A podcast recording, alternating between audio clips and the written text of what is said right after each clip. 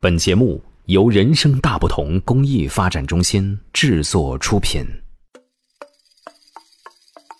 小朋友们好，这里是人生大不同的宝贝伴读时间，我是宝贝姐姐小欧。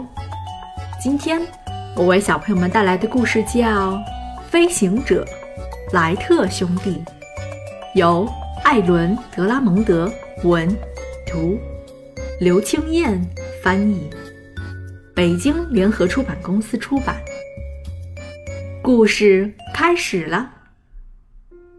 强风从海上吹来，我们爬上沙丘，敞开大衣，俯冲而下，想要飞。我们差点儿就飞起来了。我们都想成为世界上第一个会飞的人。就像莱特兄弟，在基地霍克试飞他们摇摇晃晃的风筝。莱特兄弟说：“他们很喜欢我们的沙丘，这里的坡度不太陡，还有强劲的海风。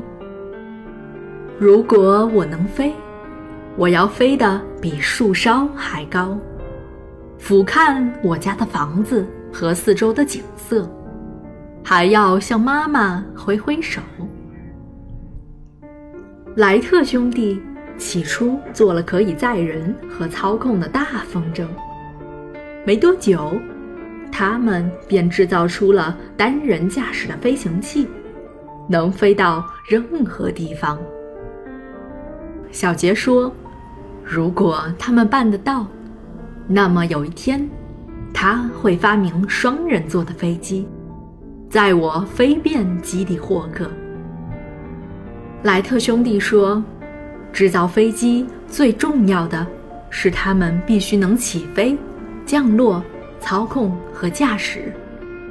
如果飞机具备了这些功能，就能飞到世界各地。”乔乔说：“有一天，他要驾着自己的飞机，四处探险。”勇敢地横越海洋，甚至飞到非洲，吓吓大象和猴子。莱特兄弟说：“如果他们能做出马力够强又轻巧的引擎，就可以让笨重的飞机飞上天空了。”阿达说：“他对探险没兴趣，他要制造战斗机。”飞到麦西邦基地的上空，投下石头和水球炸弹，把他们吓得惊慌失措。莱特兄弟说，他们最新的作品叫做《飞行者》。如果他们其中一人可以驾着它安全的起飞和降落，就能创造历史了。我想，如果阿杰要制造双人座的飞机。那么有一天，我们应该合力建造巨大的空中巴士，载所有人去拜访他们在世界各地的亲人。小亨利突然大叫：“要是大家都能制造飞机，那我也要造一架飞向月球，我要在月球上漫步。”大家都觉得他的想法很可笑。有一天，莱特兄弟来到基地霍克，把飞行者推到户外进行测试。他们从救生站请来丹尼尔先生，教他如何使用照相机，并且要他在听到快拍的时候按下快门。消息传了出去，许多附近的救生员纷纷从他们的眺望台赶过来。哥哥维尔伯扶着飞行者的机翼，对大家说：“奥维尔起飞时，请大家为他鼓掌欢呼。”飞行者滑进风里，引擎轰轰作响。接着，整架飞机飞起来了。弟弟奥维尔正操控着飞机，他真的在飞呢。维尔伯大叫：“快拍！”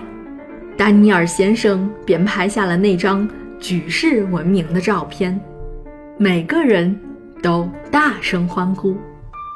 没错，奥维尔真的在空中操控着飞行者，虽然只有短短十二秒，却足以创造历史了。他们又试飞了好几次。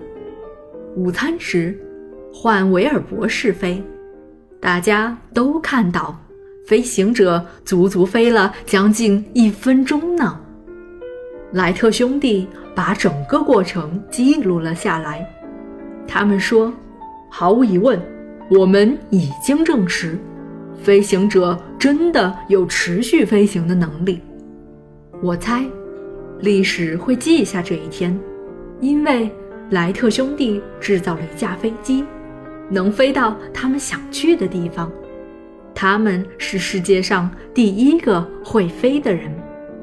我们常常谈起这件事，而且我们也想飞，敞开大衣，飞到我们想去的地方。我飞过我家的房子，小杰载我飞越基地霍克。乔乔飞到非洲探险，阿达驾驶他的战斗机，然后我们手牵手，变成空中巴士。就连小亨利也在月球漫步了。小朋友，你还想听哪个故事呢？让爸爸妈妈在微信公众号“人生大不同”后台告诉我们吧。下一回。大不同宝贝伴读志愿者们讲给你听，也欢迎大家为宝贝伴读时间打赏。所有的捐赠钱款，我们将用于购买书籍，送给身患白血病、先天性心脏病等各类重病住院的宝贝们。谢谢大家，我们下次再见啦！